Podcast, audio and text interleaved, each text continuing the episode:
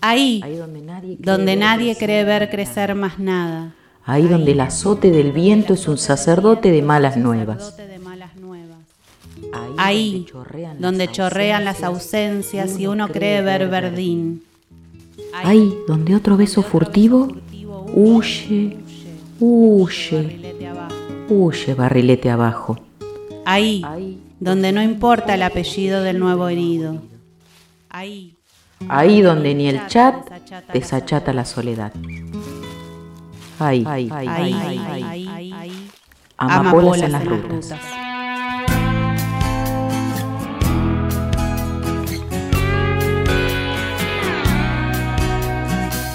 Hay un cisne en un sapo, en un escarabajo que vuela hacia mí. Yo te puedo ver, y sin miedo. Hay una bailadora que danza en el fondo de un pozo sin fin. Yo te puedo ver. Su acento es indescifrable. Su amor por los gatos data de sus paseos de niña por el botánico. Un día la desafiaron, que no podía tocar el piano. Se sentó, tocó y dejó aplastada a su maestra del asombro. ¿Fue una niña prodigio? ¿Eligió serlo? Un día un general le dijo que se podía ir a estudiar a Viena. Dicen que toca a Chopin como si fuera polaca, como si la sangre importara. No le gusta estar sola, la lleva el viento, teje comunidades que la construyen en sus días. Fue madre de tres hijas, fue madre, sí, como pudo. Es la mejor pianista viva. Hoy nuestra amapola se llama Marta Argerich.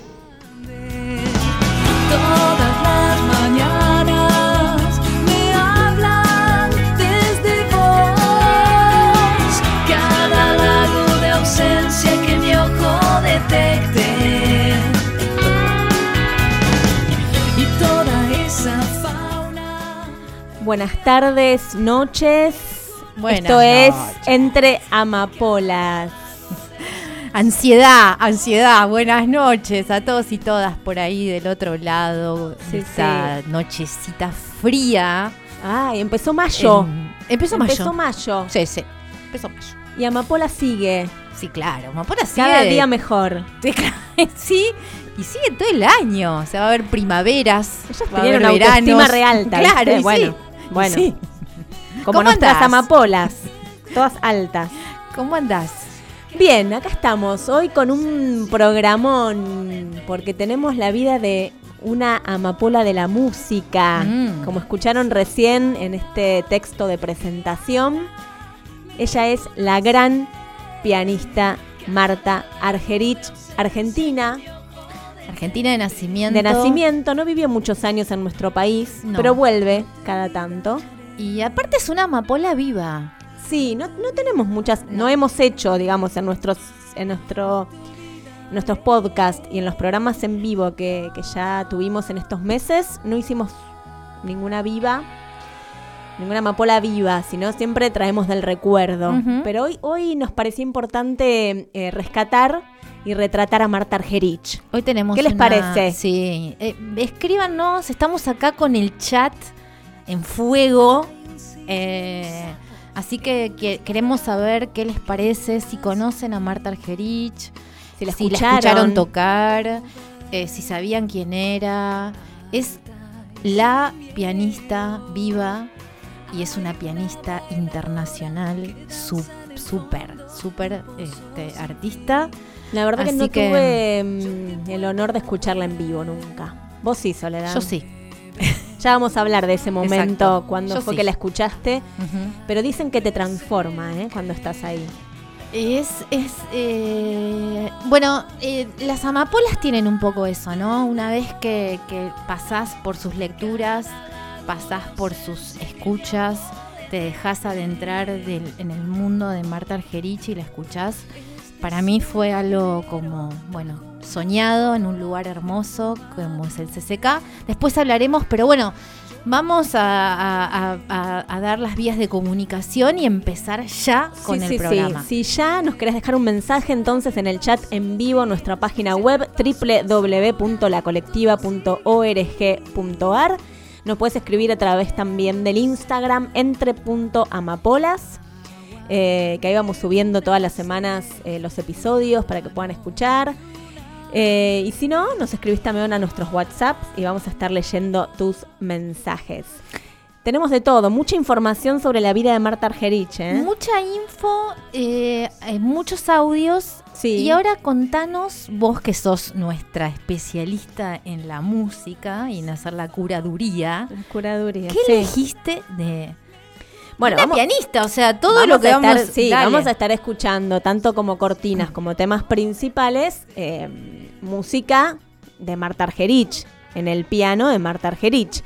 Pero vamos a empezar con un tema cantado por la negra Sosa, Mercedes Sosa, y acompañada por el piano de Marta Argerich. Esto sucedió en el año 2013 en un ciclo que se llamó Marta Argerich en el Teatro Colón, donde Mercedes Sosa cantó un montón de temas y Marta Argerich la acompañó con su instrumento.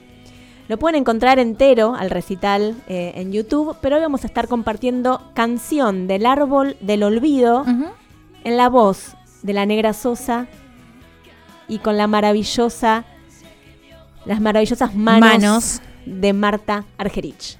Vamos.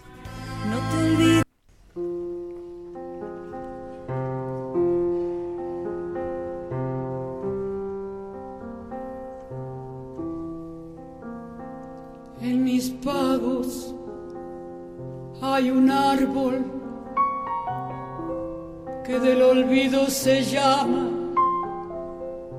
al que van a despenarse fidelidad moribundos del alma.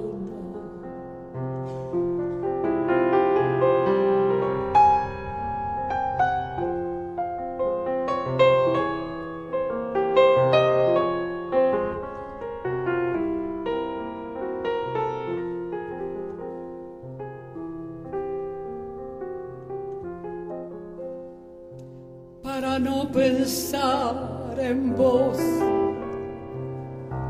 bajo el árbol del olvido. Me acosté una nochecita, fidelidad, y me quedé bien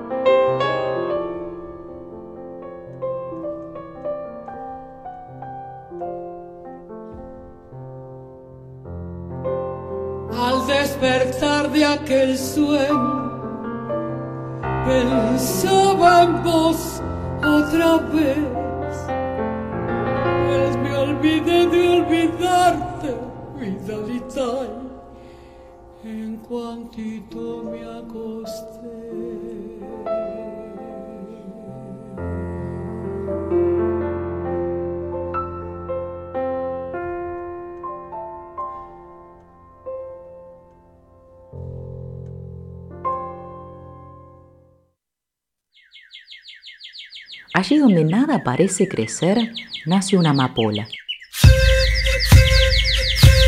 Y otra. Y otra. Y otra. Y otra.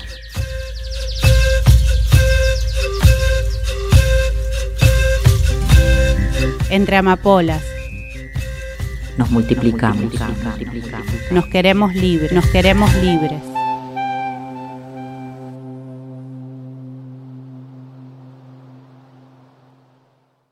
Yo aquí escuché gente como Gulda, de Alexis Weissenberg, de Gieseking, de Rao, de Rubinstein, Cocteau, toda esa gente yo la escuché aquí en Argentina. Era una maravilla, una época extraordinaria. Y todas esas personas eran grandísimas personalidades, cada uno a su manera. Sí. Entonces había la- era diferente todo, porque había gente que tocaba bastante mal y estas cosas extraordinarias, estas personas. ya.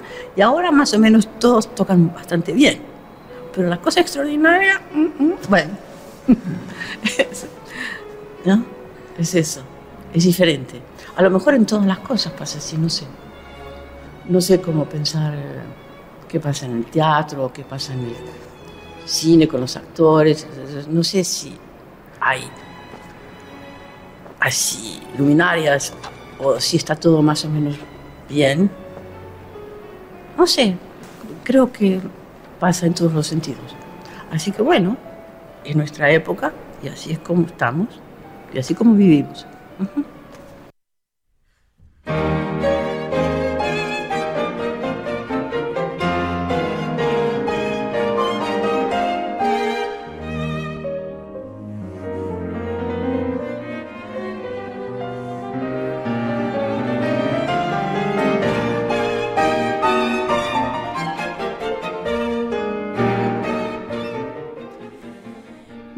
Bien, ya estamos escuchando como cortinas grandes conciertos de Marta. Bueno, eh, tocó todo, ¿eh? Beethoven, Chopin, Bach, eh, Schumann, lo, lo que se te ocurra lo tocó. Y como, lo, y como, lo, como una diosa, como es ella, ¿no? Vamos a decir algo, eh, y es que nos costó mucho encontrar audios de Marta Sí. hablando en castellano. Esto que escuchamos recién es em, parte de una mini entrevista que lograron hacerle cuando ella estuvo en el 2018 en el CCK. Que hizo un concierto, hizo una gira argentina por varios lugares, pero empezó en el CCK. Hizo un concierto, un concierto de- destinado a Bach exclusivamente. Inaugurándolo. También. No, sí, eso fue antes. La inauguración fue antes. Esto fue en el 2018. Ah, perdón, perdón. Este, este, la, la entrevista, eh, digo yo. Después Está bien. estuvo varias Sí, sí. veces en el CCK, por Sí. suerte. Sí. Bueno, Marta entonces es argentina. Es Argentina. Es argentina. Nació en Ciudad de Buenos Aires el 5 de junio de 1941. Es una amapola viva. Y fue una niña prodigio. A mí mucho lo de niña prodigio, Sí. niños prodigios, viste, como esa cosa media de niños eh, espectaculares, como niños asombrosos, asombrosos. Sí, no me raro. gusta. Pero ¿a qué edad to- a qué edad la desafiaron, Emi? A Marta Argerich a tocar el Muy piano. chiquita. Tenía dos años y ocho meses. En el jardín. Sí, tenía tres años casi. Y un compañero le dijo, vos no sabes tocar el piano. ¿Y qué hizo Marta Argerich a los casi tres años? Se sentó, tocó el piano de oído, por supuesto. Claro. ¿Y qué pasó? La maestra la tuvieron que Casi se hizo infarta. plop, ¿viste? Como los... Casi se infarta. ¿Y ahí qué pasó? Dijeron, bueno, la maestra automáticamente llamó a la madre y le dijo, mire, usted tiene este, esta aparata en Claro. su casa. Prestemos atención a esto. Hagamos algo con esta niña, porque esta niña es realmente la palabra sobresaliente. Y de ahí más empieza como un derrotero en la vida de, de Marta Argerich, ¿no? No paró. Porque no paró, no paró de tocar. A los siete años hizo su primer concierto. ¿Cómo en puede el- ser? Bueno, sí, lo hizo. A Lo los siete hizo. años hizo su primer concierto de música clásica en el Teatro Astral. Tres años después hizo un segundo concierto, ya era más grandecita. ¿Y qué pasa a los 13 años en la vida de Marta Argerich? Algo cambia. Tengamos en cuenta que la familia, obviamente, al escuchar esta recomendación de, la, de su maestra, empieza como la, la mandan a estudiar Sí. con una pianista. eh, o sea, la empiezan a preparar porque ven que tiene condiciones, ¿no? Tenía sobradas condiciones. Sobradas ¿no? condiciones. Tenía sobradas condiciones. Bueno, va a lo de una maestra que se llama Ernestina Corma de Cusrow, que era Ah, sí. una profesora de piano catalana que estaba especializada en niños y niñas y que tenía, por supuesto, porque estamos pensando que Marta tenía tres años, tenía un método para enseñar a tocar piano de oído porque no sabía leer. Claro. No podía leer la partitura. ella todavía. A los 13 años cambia la vida de Marta Gerich y va a cambiar para siempre. ¿Querés escuchar en la voz de José Pablo Feynman qué pasa? Me encantaría. Dale. A ver. El peronismo, en la figura de Perón, ayudó mucho a Marta Argerich. La madre pide una entrevista con Perón y va con Martita, chiquitita. Martita quería estudiar en Viena con Friedrich Gulda. Friedrich Gulda era un gran pianista, gran pianista. O sea que ella sabía muy bien ya con quién estudiar. Entonces viene Perón y le dice, hola ñatita. Y ella dice, nunca me habían dicho ñatita. O sea, Perón ya se la ganó así, ¿no? Más vivo, pícaro. Y la madre le dice, bueno, la nena está dispuesta a, a, recibir, por supuesto, el apoyo que usted pueda darle, pero también hacer algo por usted. Puede dar un concierto en la UES. No, señora, dice Perón, la nena está para cosas más importantes. A esta edad, eh, Martita había, este, digo Martita porque es chiquitita acá, digamos, tiene 10 años, había ya tocado el concierto de Schumann en el Colón. Y bueno, Perón sabía eso. Entonces le dice, ¿y vos dónde querés ir? Y a nosotros, interviene la madre, nos gustaría Estados Unidos. Parece que Marta le da una patada a la madre, ¿no? Y Perón se da cuenta y le hace así. ¿Y vos dónde querés ir, niatita? A Viena, a estudiar con Friedrich Gulda, le dice ella, muy segura, absolutamente segura. Paf, a Viena, la manda Perón. Fue muy generoso y, ella lo, lo reconoce, ¿no? Lo reconoce.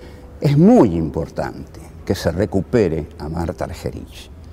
Por decirlo claro, es la más grande de todas las figuras musicales que dio este país. Coincidimos, José Pablo, es una de las figuras más importantes que dio este país a nivel musical. El querido José Pablo Feynman, ¿no? Que se murió el año pasado, que tanto nos dejó en, con, con, todo lo que sabía en historia, en filosofía y también en música clásica. Sabía un montón José Pablo Feynman Exactamente. de música clásica. Pero bueno, queremos aclarar que la familia de Marta Argerich no viene del peronismo. No. ¿No? Eh, la, la, madre y el padre se conocen en la, en la universidad, cada uh -huh. uno eh, militaba, el padre en el radicalismo. El padre en el radicalismo y la madre en el socialismo. Se conocen en la Facultad de Ciencias Económicas, bueno. Eh, y llega la madre, esto que decíamos, que se ocupó tanto de la carrera de Martita, llega y consigue una entrevista con Perón. Con Juan Domingo Perón, pensemos que en ese momento era el presidente de los argentinos. A pesar de las propias, este, de, de, de, lo propio de lo ideológico de la casa, o sea, no eran peronistas y convengamos que tampoco venía de una clase, eh, de una casa de clase popular, digamos. No, tampoco. Los padres se habían recibido de ciencias económicas, la madre estudia, fue la tercera eh, contadora recibida en la universidad. Vamos a hablar de la madre un poco de Marta, que fue muy, muy una figura que la acompañó muchísimo en su vida. Eh, y bueno, ella reconoce, o sea, lo interesante de esta, de la figura de Marta Argerich es que reconoce este, esta ayuda que, que, que, hizo el presidente Perón en ese momento, porque le dio a sus padres, a los dos padres, les dio un trabajo en la embajada argentina en Viena. Claro, se fue toda la familia. Se fueron los tres sí. a vivir a Viena y no volvieron más no volvieron más. Marta Argerich ya no volvió más. Volvió a la Argentina, bueno, por, con estos eh, de visita y hacer este, algunos conciertos, pero no volvió más a vivir a la Argentina, ni ella ni sus padres. Exactamente. Recordemos entonces que con apenas 13 años, Marta hizo un concierto en el Teatro Colón y esa uh -huh. noche tocó concierto en La menor 54 para piano y orquesta de Schumann. O sea, algo dificilísimo.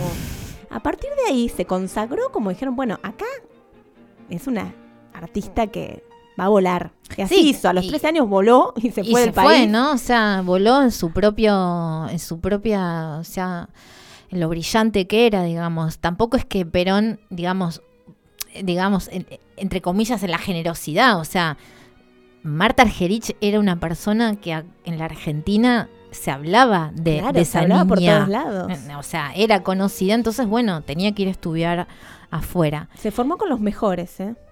Se formó con los mejores. Es muy linda esa anécdota, que ella también alguna vez la relató.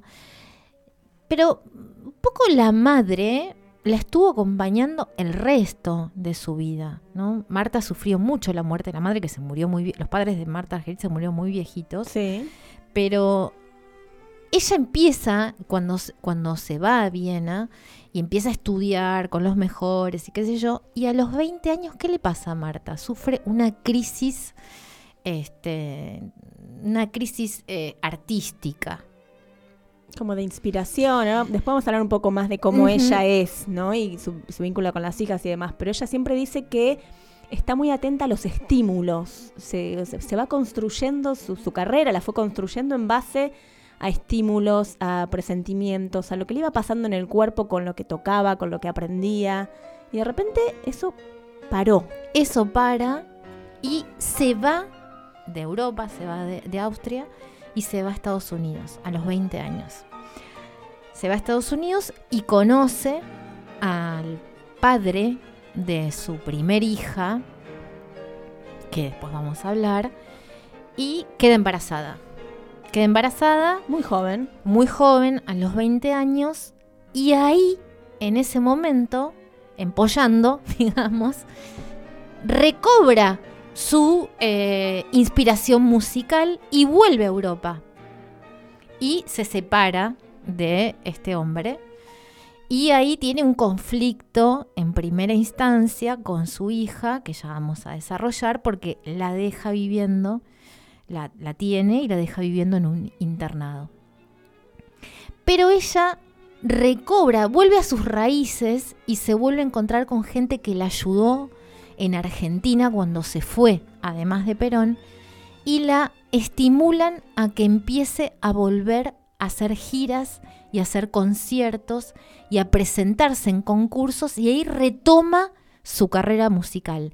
Pero para esto su madre fue fundamental en poder este, empoderarla a ella para que continuase, digamos que había tenido una hija hacía poquitos meses y eh, bueno, tenía que volver a, a retomar la senda de, de lo artístico.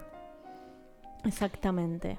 Ella también dice en algunos momentos como que, que para mí, cuando, cuando estudiábamos la vida de Marta, eh, en un momento dice, bueno, yo no sé si elegí ser pianista, no sé si elegí ser lo que soy, no sé si realmente soy esto que es ser pianista. En realidad lo que yo quería hacer era, en algún momento dice ella, dice, puede parecer un poco infantil lo que estoy diciendo, Claro. pero en algún momento pensé hasta que quería ser médica y no lo que soy en este momento. Me parece increíble esto, ¿no? O sea, como dicen, es la, es la pianista es la artista más grande, una de las artistas más grandes que dio la Argentina y el mundo. Y llega a decir esto, ¿no? Que no, no, no está conforme a veces con cómo es, es bastante insegura. Eh, bueno, hay algunos detalles que después vamos a ir a contar y relatando, tejiendo esta vida de ella también contada por sus hijas, ¿no? Exactamente. Lo que ella siempre mm, destaca es que no, no le gusta tocar sola. Eso, a ver, ¿No? contanos un poco eso. Eh, ella prefiere tocar en, bueno, con orquestas, con bueno, personas que la acompañen. Eh, su hija mayor es violinista, ha tocado muchas veces con su hija. Eh, casi todas sus parejas eh, varones fueron de- del rubro, digamos, o pianistas o directores de orquesta. O sea, siempre se rodeó de personas que estaban en el mundo de la música y de música clásica específicamente, pero siempre eh, intentó eh, tocar con otras personas, ¿no? Como que siempre destacó eh, esa sensación de que estando con otros ella encontraba esa, esa inspiración y iba mejorando sus performances, o como se diga en, en el piano, ¿no? Como que siempre se iba mejorando a través de, de- de escuchar al otro también. Tampoco, también en su vida personal, en su vida de, de- de vivir la cotidianidad, siempre cuentan como que vive media gitana, ¿no? Como que Sí. va de lugar en lugar y que siempre vive como en comunidad. Eh, Recibe a muchos pianistas que van a sí. la casa y bueno, y se quedan ahí un tiempo, tocan con ella, se perfeccionan, como que es muy, muy solidaria en ese sentido. Bueno, otra cosa que nos sorprendió bastante de un documental que vamos a dejar que es maravilloso, maravilloso, maravilloso, eh, es que en un principio teníamos como un prejuicio de que ella no tenía mucha relación con sus fans o era bastante, bueno, estaba como bastante alejada de este mundo, de, de lo mundano, digamos, ¿no? Y sin embargo, vemos ahí en los relatos de la hija y en los propios relatos de ella, cómo ella dedica su vida a cada uno de sus fans, que tiene fans Sí. por todo el mundo, ¿no? Sí, sí. Este, Uno la ve a veces en el escenario, muy seria, muy concentrada, pero después cuando termina un concierto, vos la ves firmando autógrafos, Exacto. hablando, le preguntan. Quizás las entrevistas no le gustan, de- con medios, pero sí con la gente. Hablar con la gente le gusta. Sí, y eso habla muy bien de Sí. ella para, para nosotras y no es muy común en artistas de esa talla, ¿no? Sí, O sí, sea, tal cual. Pero... Uno siempre le, a mí como que siempre me parece que el mundo de la música clásica es como serio, estructurado y las personas que están ahí son como inalcanzables. Bueno, son personas, son humanos y bueno, tienen diferentes características. Marta le gusta hablar con la gente, le gusta compartir. Después, en los últimos años de su vida, recordamos que es una mujer de ochenta y pico de años. El año pasado cumplió 80. El año pasado, o sea, tiene exactamente 81 años. En los últimos años eh, se murió su mamá. Sí. eh, junta, jus- justo cuando se muere su mamá, un mes de cáncer, un mes an- unos meses antes a, una, a su mejor amiga le declaran que tiene cáncer y también finalmente se muere. Ella la acompaña en este, todo este proceso horrible de despedir a su amiga y después ella misma se enferma eh, también de cáncer. Es una persona que, que, bueno, que aún vive con esta enfermedad, la cronificó y que ella misma dice, ¿no? Porque tiene, tiene sus achaques, ¿no? Y dice que, que por momentos querría tocar menos, que los médicos le dicen que no se tiene que estresar tanto, que tiene que vivir una vida más tranquila. Sin embargo, vive de gira en gira, de avión en avión. Eh, bueno, un poco también tratando de, de cuidar estas hijas que ella misma dice que ya no le no las tiene que cuidar, las cuidó de maneras muy raras, vamos a decir, vamos a tener un apartado para contar esto. O sea, maternó de una manera poco convencional, digámoslo. Sí. Este, y bueno, eh, en realidad ella dice también que ella tuvo grandes amores en su vida, se enamoró de varios hombres, eh, sufrió bastante por amor, ¿no? Esta cosa que el amor duele y duele mucho y a ella le dolía mucho, ese desamor cada vez. Porque bueno, tenía una vida muy, muy difícil. Recordemos que, bueno, ahora vamos a decir, sus tres hijas las tuvo con tres hombres diferentes y vivió solo con uno dos años, nada más. Claro, nunca convivió No. demasiado tiempo con los padres de sus tres hijas. ¿eh? No, O sea, no tuvo nunca de relaciones duraderas. no, y dice algo así como, mi vida sentimental es, fue, es y será un desierto. Eh, pero tiene una manera de decir que es como, bueno, es así, ¿no? Sí, o sea, sí, sí. como, bueno, es así, o sea, no hay ahí una cosa como, se nota como una cosa sufriente, pero bueno, es parte de, también, ¿no? De la vida que eligió. Exacto, bueno, Marta Argerich sigue viajando, sigue tocando, ya es una señora más grande, con un poco menos de frecuencia, pero eh, hoy sigue tocando el piano como a los cuatro años, digo, mucho mejor obviamente, pero digamos, no ha dejado de, tocar. Dice, dice así, ¿no? Dice, sobre todas las cosas de mi vida, mi vida sentimental es un desastre. En ese sentido, estoy muy mal. Eh, lo que pasa es que en general no me siento establecida en ningún aspecto. Es como si estuviera siempre construyéndome. Pero pienso, a su vez, que de eso se trata la vida. Hasta que nos morimos, siempre estamos construyéndonos. Una genia, una genia Marta. Y sí, La verdad que sí. Bueno, estamos en construcción. Bien, nos vamos a ir, porque ya nos pasamos un poquito, nos vamos a ir con un tema musical y nos vamos a ir a la tanda para una segunda parte de Marta. Y nos vamos a ir con un tema que es de el gran Astor Piazzolla, a ver. que se llama Tres minutos con la realidad. Y lo va a tocar Marta Argerich con otro pianista que se llama Eduardo Hubert. Esto sucedió en el año 2015 en una experiencia, se llama Experiencia Marta Argerich, en la Ballena Azul del Centro Cultural Kirchner. Hicieron un montón de temas, entre ellos algunos de Astor Piazzolla, donde eh, Marta Argerich y, Eduardo Hubert cantaron, tocaron, perdón, eh, este tema de Astor Piazzolla que se llama Tres minutos con la realidad. Vamos a escucharlo.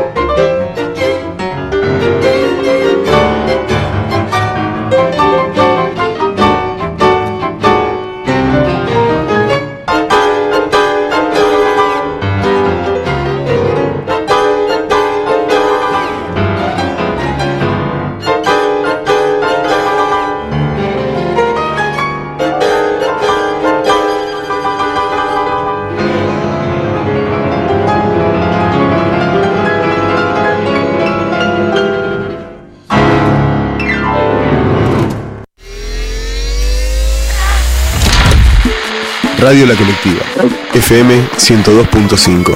Construcción participativa, comunicación alternativa.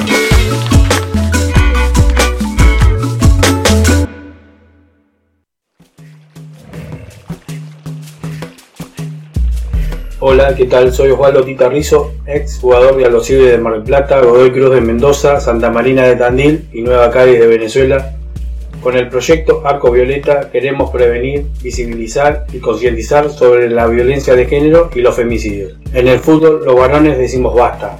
Desde la colectiva también decimos Viva, las, queremos. Probando, probando. Sí, eh, eh. Probando que existimos. Sí, sí, sí. Probando que existimos. Uno, dos, tres. Dos, dos. Ser una voz no es fácil Seamos muchas. La colectiva 102.5 FM. Sí.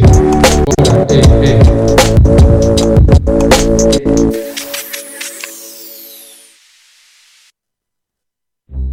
Somos una banda, el programa donde las músicas autogestives se hacen escuchar. Martes y jueves a las 13, por la colectiva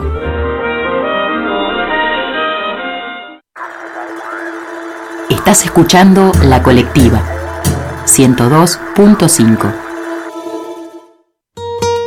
Estás escuchando Entre Amapolas, sembrando historias para que florezcan deseos. Que se descubran todos los secretos que habiten siempre tierra fértil. No tengo muchos proyectos, lo que se refiere a mí. Nunca tuve. No es porque estoy vieja ahora y que entonces no se puede tener muchos proyectos, porque bueno, el tiempo pasa, pero no es solamente eso, sino que mi carácter es así. Sino que depende del entorno, depende de las circunstancias y de las inspiraciones. Yo siempre estoy esperando inspiraciones del entorno. Por eso no me gusta mucho tocar sola tampoco, por esa razón. Siempre estoy esperando sorpresas, buenas sorpresas, claro. Y, y estímulos. En todo sentido. Desde el flamenco hasta el jazz, hasta la música clásica, hasta... Bueno, ahora estoy muy interesada en el canto. Antes no, me, no ahora sí. Entonces eso también me interesa. Pero en general también, como digo, me gusta, me gusta tener sorpresas. Entonces pongo la radio, no pongo discos o grabaciones. Porque me gusta, a ver, tener una sorpresa, a ver qué pasa. ¿no? Es eso.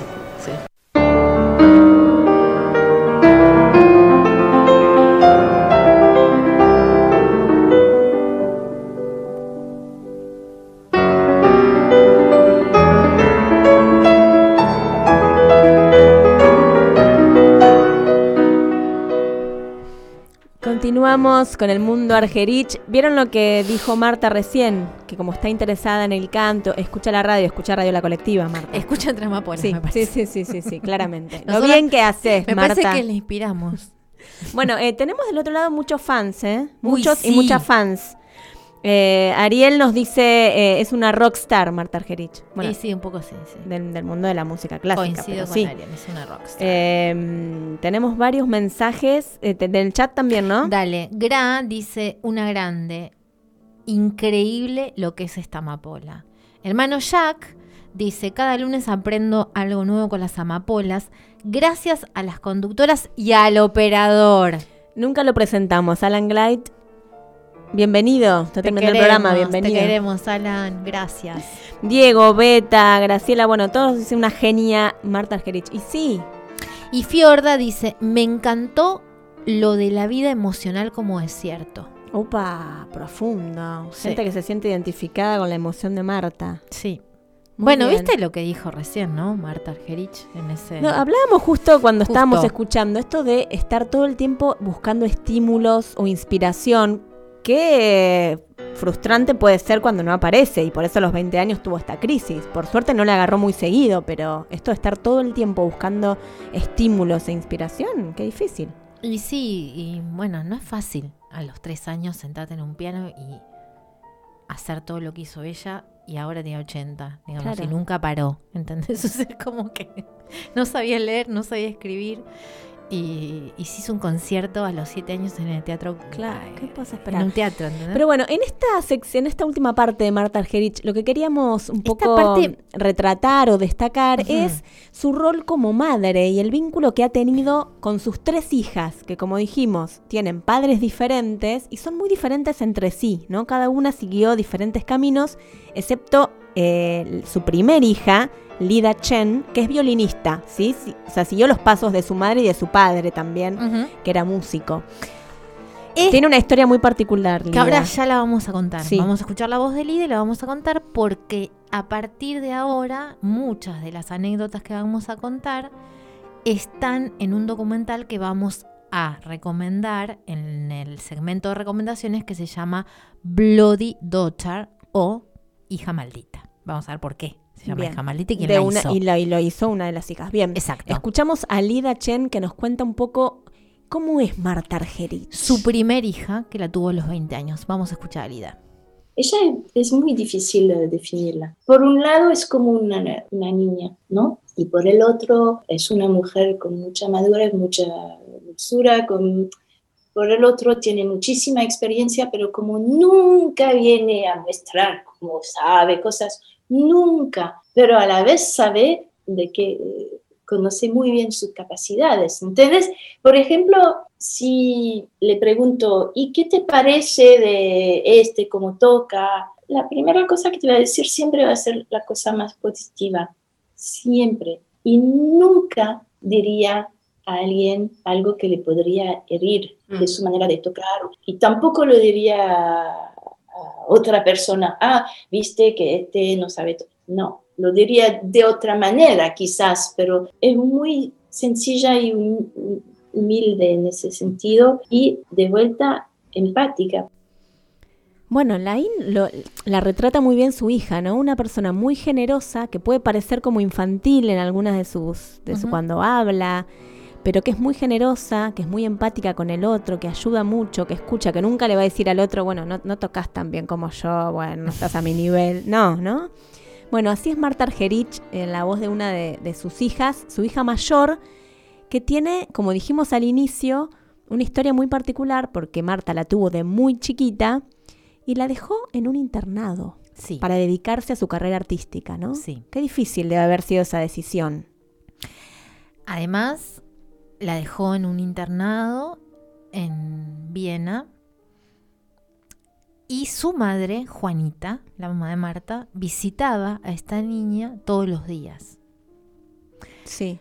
Hasta que en un momento, cuando la niña tenía entre 8 y 9 meses, decide sacarla, la madre de Marta, decide sacarla del internado y llevarla a vivir con ella y con Marta. O sea, cuando Marta pudiera estar, porque iba de gira, estaba de gira, y qué sé yo. La lleva a Bruselas, primero que justo Marta estaba en ese momento. ahí. Exactamente, pero no le dice nada al, Al padre. padre este, biológico de la niña que vivía en Estados Unidos. Y este señor eh, eh, comienza un- una demanda por secuestro a la abuela de la niña, o sea, la madre de Marta. Tremendo. Por lo tanto, esto sigue su cauce y a Marta le sacaron la tenencia definitiva de su hija. Pudo recién visitarla cuando la niña tenía entre 10 y 12 años, que sus hijas se enteran a su vez que, tiene una, que tienen una, hermana, Claro. y a los 20 años vive con Marta Argerich, con su madre, y recién a los 20 años puede maternar cotidianamente. Recuerden, habían perdido 20 años de su vida. Cuando Lida queda embarazada en una situación muy parecida a la de su mamá, Marta. O sea, recién pudo reconstruir ese vínculo de grande. 20 años después, sus hermanas se enteraron que tenían una hermana cuando tenían. Bueno, Cuando eran la más chica tenía dos, sí. 5 y la otra tenía 7, 8 años. No sabían que tenía una hermana. Y es la. Lida es la persona, la violinista que habló recién que escucharon su voz, que tiene un origen chino, su padre era chino, que es preciosa. Tiene Muy- como una sí, mezcla muy parecida a Marta. zarpada entre, entre su padre y su madre y da así como una amazona exótica y hermosa. Pero bueno, cuentan en el documental que ahora vamos a, a contarles bien de qué se trata. La hermana, la más chica, cuenta un poco que Marta no habla mucho de... O sea, ellas no entendían por qué no podían ver a la hermana. Y No. Marta no les contaba demasiado porque de- debía ser muy doloroso para ella, ¿no? Que le, que le hayan quitado la tenencia, que no pueda acercarse a su hija. Que en ese momento la decisión fue, yo tengo que seguir mi carrera. No sabemos bien qué pasó por su cuerpo en ese momento, pero no la pudo llevar con ella. No, y aparte de esta cosa tan fuerte em, de la palabra secuestro, ¿no? Fuerte. es muy fuerte eso, es muy fuerte. O sea, no se entiende mucho, tampoco se entiende demasiado. O sea, está explicado en el documental, pero bueno, esta, esta, esta demanda de este hombre, aparentemente contado así, es muy fuerte y de por vida una marca que queda en la relación entre madre e hija y las hermanas también. Exactamente. Sin embargo, su hija habla con mucho afecto, Habla mucho cariño. Le costó mucho llegar. Recuerden también que tenía muy poca diferencia de edad. La tuvo cuando tenía 19, 20 años. Por lo tanto, tampoco era tanta la diferencia que tenían. Claro. Y Marta también tiene un carácter, digamos, muy particular siendo mamá. Ya vamos a contar algunas anécdotas con las otras hijas que sí tuvo a su lado siempre, que es una madre muy particular. Exacto. Bueno, su segunda hija se llama Annie Dutot. ¿Cómo se dice? Dutot. En medio francés, ¿no? Sí. Dutot Argerich. Es actriz. es- fue profesora de letras, es periodista, bueno, y después vamos a contar que hoy se encuentra en este país viviendo. Ay, por favor, y que nosotras la vamos a ir a ver. Sí. Nosotras dos. Y vamos a decir que ella sí compartió dos años, los primeros dos años de su vida, con su mamá Marta y con su papá. Que era director de orquesta, De orquesta. ¿no? Sí, bien. Vamos a escuchar un audio de Ani. Dale. Que nos cuenta un poco cómo es ese vínculo de Marta Argerich, Marta, eh, madre, y Marta Argerich, profesional, pianista. Cómo, si lo logró hacer, cómo hizo para conjugar esos dos roles. A, A ver. ver. Obviamente que, que no, no, no es fácil ser eh, la hija de, de semejante personaje, pero yo como niña no me daba cuenta que era la pianista y la artista que era. Obviamente para mí era mi mamá y para mis hermanas también, de hecho, y Claro. obviamente yo quería estar más con ella, pero mi madre siempre trató de, de- de lograr un equilibrio, eh, yo tengo que decir, y ahora con, con el tiempo tengo mucha admiración por ella, francamente, porque ella nos educó sola al final, porque se divorció de, de- de los papás, nos, nos educó ella, digamos, a, a su manera como podía y con el- el- la presión, y por eso eh, ser madre y artista de este nivel es extremadamente difícil. Ya es difícil ser madre y tener una carrera para todas las mujeres, ¿no? Pero además tener una carrera donde la gente tiene expectativas, que, que, que vos un- una vez que, que entras en el escenario tienes que ser una diosa, ¿no? Hay una presión enorme que, que no puede ser menos de lo que es. Fue la mamá que, que pudo ser, ¿no? Con todos los, to- todo lo que ella tenía que ser. Bueno, ahí le explica muy bien Ani, ¿no? Mm. Fue la mamá que pudo ser. Qué difícil es para todas las mujeres poder desarrollar una carrera profesional y además maternar. Imagínense para una persona, como ella dice, que tiene una presión específica por ser tan conocida y por ser tan buena pianista. O sea, cada vez que ella entraba a un escenario tenía esa presión de ser la mejor, ¿no? Y decir, ah, bueno, pero ¿por qué se equivocó? ¿Qué tuvo que hacer? ¿No, no, no ensayó? ¿No? Eso es un poco lo que cuenta la hija. Qué difícil para cualquier mujer, ¿eh? No, no es que porque es Marta Argerich es más difícil, pero en el sentido de, eh, por el tipo de carrera que ella tuvo, hizo lo que pudo con sus hijas, ¿no? Maternando de la manera que pudo hacerlo, ¿no? Sí, muy difícil. Igual eh, es tan amorosa la, y cálida las palabras de cada una de, de ellas tres que, eh, em, bueno, debe haber sido la madre. Finalmente es la madre que to- la madre que todos tuvimos es la, la madre que pudo ser, Sí, ¿no? O sea, tal cual. por más que yo no tuve a Marta Argerich de madre, pero tuve a otra. Eh, y bueno, cada madre fue la que pudo ser, digamos. Entonces, pero bueno, el amor y la, delicadeza y las palabras justas, está bien, están mediadas por entrevistas, ¿no?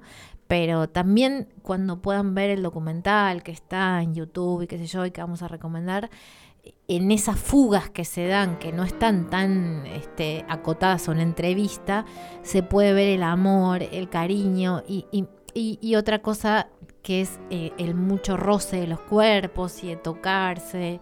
Y eso, bueno, no- nos, nos pareció interesante eh, el, el- el extracto de, de Annie, porque fue la hija más convencional, digamos, ¿no? La que pudo vivir. Marta intentó vivir con el padre de su hija dos años.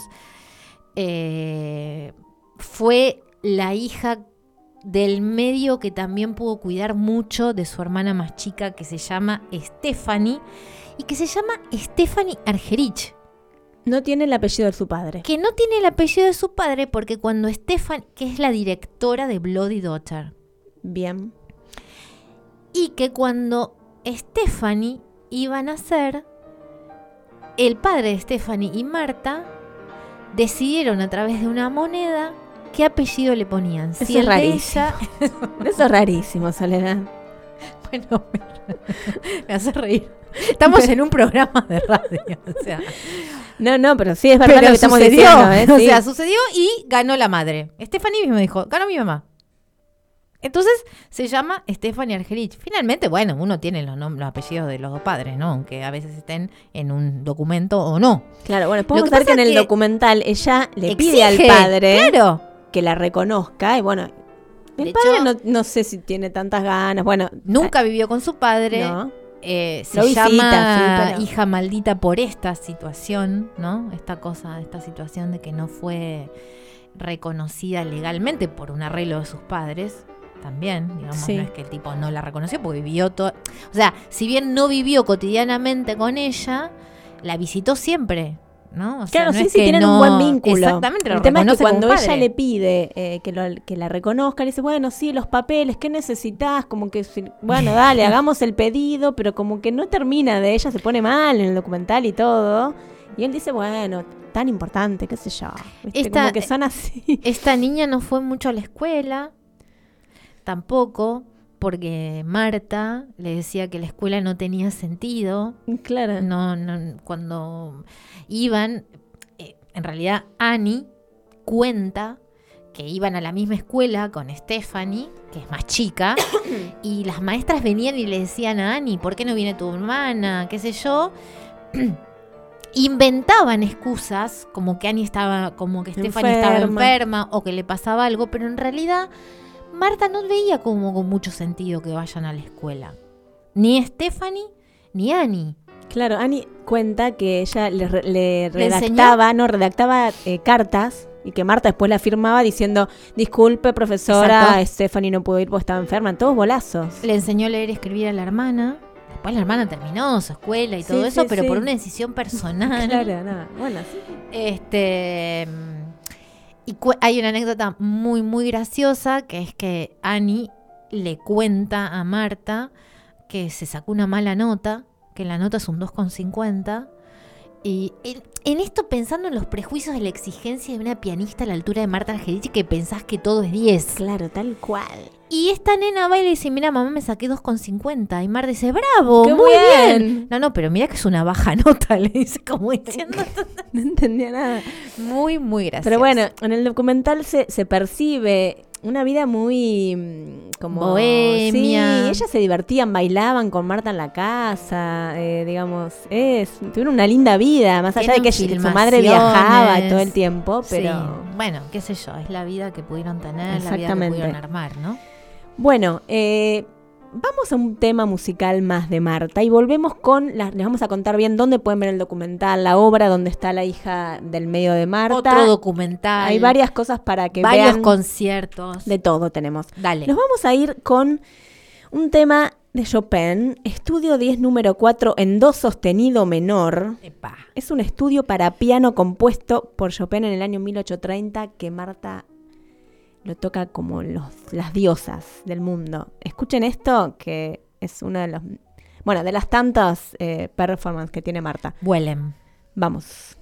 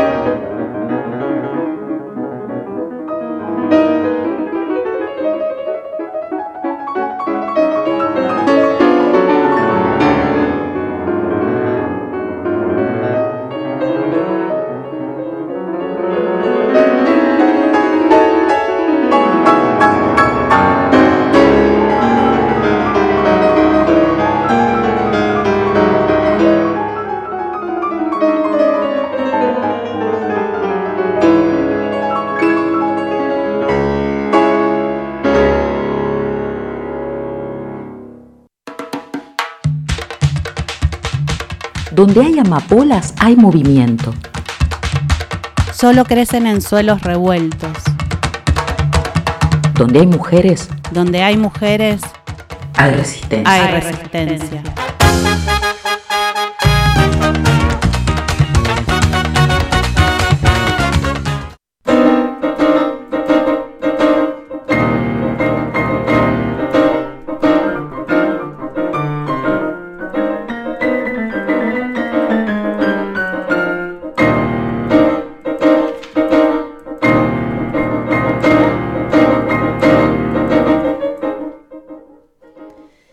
Continuamos con más Marta Argerich. Hermoso ese tema de Chopin.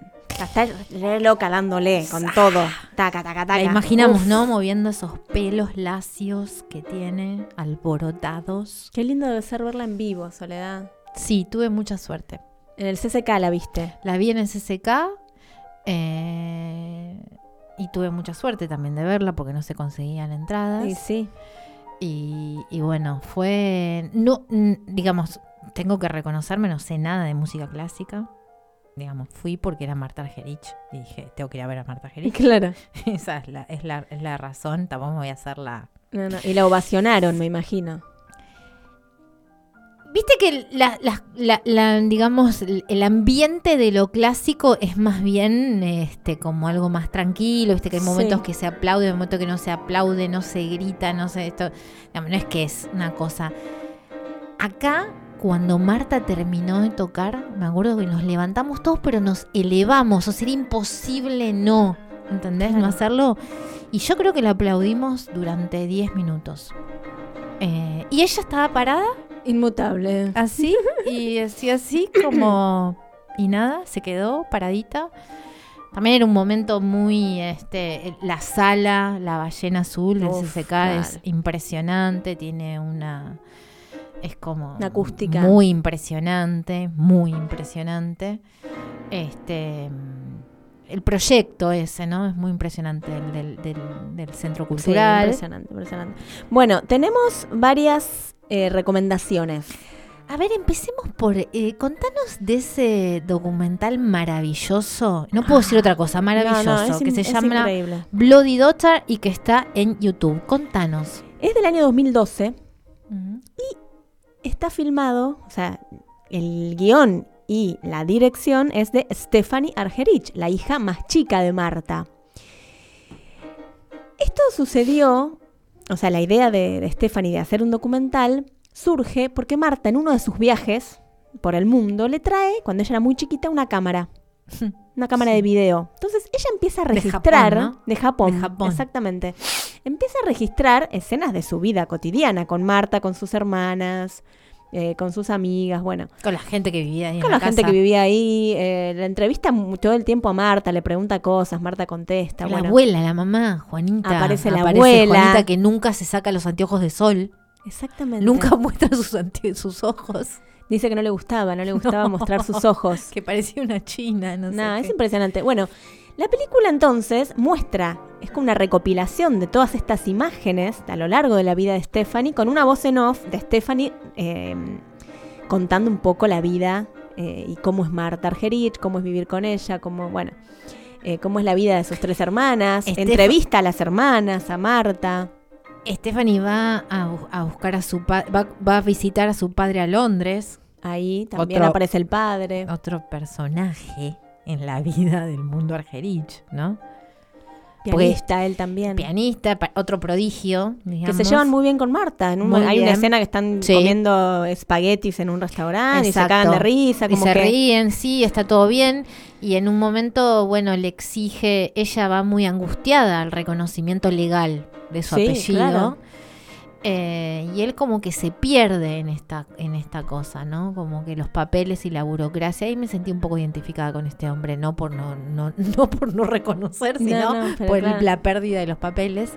Este, y, y- y bueno, termina este diciendo que le pesa mucho el tema de los papeles y que bueno, que es como es, que está. El documental es hermosísimo, bellísimo. es bellísimo. No Se lo se ve una. Marta hermosa. Hermosa. Las hijas también son hermosas. Hay una escena eh, en donde están, este, que es tan, tan de madre e hija para mí, esa escena es indescriptible, están ellas en, como en un campo, se están pintando las uñas, chusmean. No, no, hermoso. Em, Lo pueden ver por YouTube. Sí. Está en YouTube el documental. Recordemos, la- la- el guion y la dirección de Stephanie Ergerich, la hija menor de Marta, y es del año 2012. Así que ya se lo ponen a ver, porque es hermoso, hermoso, Está hermoso el completo documental. y dura eh, 95 minutos. Después tenemos otro documental que estuvo en el Bafisi en el año 2017, que es, es un documental del 2015. El guionista y el director es Mariano Nante y se llama La calle de los pianistas. Esto yo no lo vi y tampoco lo pude conseguir, no está habilitado. Y es en una pequeña calle de Bruselas. eh, hay dos edificios separados por una medianera y de un lado vive Marta Argerich, que es, bueno, quien ya sabemos que es, y del otro lado viven los tiempos Lecher, una familia singular de pianistas argentinos que disfrutaron por todos los escenarios más eh, importantes, están las hijas, y bueno, y ahí cada uno comienza a, a contar la historia de estas familias y Marta Argerich, y es muy este, inédito que en esa calle, digamos, Claro. vivan por un lado una familia de pianistas y por el otro lado eh, Marta Argerich. Aparecen varios pianistas ahí, pianistas mujeres también eh, en ese Marta es documental parte de este Claro, no documental, es no solo es de Marta en honor a. Marta. Exacto. Tal cual. Así que bueno, eh, recomendamos eh, en relación a lo audiovisual eso. Y si quieren ver a Marta tocando, hay un montón de videos de cuando ella era muy joven también. Hay uno específicamente del año 1969 en el Teatro Colón, un concierto de Marta Argerich, que el Teatro Colón el año pasado eh, hizo una recuperación ¿sí? de su acervo musical y eh, mejoraron ese video del año 69 y se puede ver en el canal de YouTube del Teatro Colón, del Teatro Colón este tesoro mu- musical que es del archivo histórico del Teatro Colón, de Colón que Marta Argerich tocó en el año 69. Lo quiero ver. Eh, tenía 28 años de edad. Eh, es muy, muy, muy bonito. Eh, y el recital estaba compuesto por piezas de Johann Sebastian Bach. Eh, de Schumann. Bueno, hay varios. Liszt, Ravel y Chopin. Así que pueden ver ahí una Viste- Marta joven. Viste que está hermosa. Hermosa. Digamos que era hermosa de jovencita. Muy, muy hermosa. Y viste que en un momento del, del documental eh, de la hija, el primero que recomendamos, dicen que ella eh, no pueden creer los polacos que ella toque a Chopin porque lo siente como una polaca. Claro. ¿No? Como- por eso cuando como la describíamos dijimos como si como si la tierra donde naciste importara para la maravilla que te transporta un un, un- un pianista, ¿no? O la interpretación, o sea, como si tuvieras que ser de ese origen, de esa tierra, o llevar esa Claro, misma sangre para interpretar, ¿no? Bien, como dijimos entonces, en el 2003 hubo un ciclo de Marta Argerich en el Teatro Colón, donde Mm. la negra Sosa cantó un montón de temas y Marta la acompañó con su piano. También lo pueden ver en YouTube el recital completo. Eh, en el 2015 estuvo en La Ballena Azul en el Centro Cultural Kirchner y en el 2018, durante agosto, Marta hizo una gira argentina por nuestro país donde hizo siete conciertos, dos en el CCK y cinco en Córdoba, Entre Ríos y Paraná. El que hizo en el CCK, los dos conciertos que hizo, fueron íntegramente dedicados a Johann Sebastian Bach. Impresionante. Ahí estuvo el ensamble Estación Buenos Aires, dirigido por Rafael Gintoli. Bueno, van a poder ver ahí, está completo, porque el CCK hizo un, un video documental sobre Está. esa experiencia. Así que también, de ahí sacamos la entrevista a Marta también. Así que también lo pueden ver en el canal de YouTube del CCK, el concierto completo del 2018 de Marta acá en Argentina. Y capaz quien dice Va a volver. que vuelva y bueno, la podamos ver. Exactamente. Y queremos recomendar por último una obra de teatro A ver. que no es sobre Marta Argerich, pero No, que no. la protagonista, es un unipersonal, es Annie Dutuot Argerich, la hija del medio La de Marta. hija del medio. Que es actriz. Y la obra se llama ¿Quién es Clara Wieck? Y Clara Wieck es, era la esposa de Schumann, del pianista. Entonces, la hija de Marta Argerich, hija de una pianista, hace de una Interpreta. pianista. Interpreta a una pianista, obviamente mm, anterior a Marta, muy, muy anterior. Esto se puede ver en la sala Cunil Cabanilas del Teatro San Martín de miércoles a domingos. Está a muy 19 agotado. horas. Nosotras vamos a ir, pero está muy agotado. Sí. Eh, de acá a julio, de Pero miércoles a domingos. Claro, tienen la posibilidad de ir al teatro, sacar las entradas o hacerlo por eh, la web. Exactamente. Así que eh, la vida de otra pianista que queremos investigar para próximos episodios de Entre Amapolas, Por eso vamos a seguramente. ir. Eh, pero bueno, esta obra, la- esta obra, entonces, en el Teatro San Martín, se llama ¿Quién es Clara Wieck? y está protagonizada por una de las hijas de Marta Argerich, Annie Dutot Argerich. Así que vayan al teatro, vean el documental, porque la vida de Marta es preciosa. Es fascinante, sí. Ahí está. Y escucharla a ella, bueno, es también impresionante. Bueno, estamos llegando al final del programa. ¿Nos quedó algún mensaje en el chat? No nos quedaron más mensajes en el chat. No sé si vos ahí por WhatsApp recibiste algún otro mensaje. Les queremos decir que hoy comenzamos tarde porque tuvimos algunos problemas técnicos y por eso nos atrasamos un poquitito y terminamos también un poco más tarde. Exactamente. Acá Roxana nos dice que quiere ser hija de Marta Argerich. ah, bueno, Rox. Que le encanta, que vio el documental y que le dieron ganas de verlo nuevamente. Así Bien. que eso está bueno. bueno. después de ver el documental quiere ser la hija de Marta Argerich. Está, Está bueno. Bien, bien. Bueno.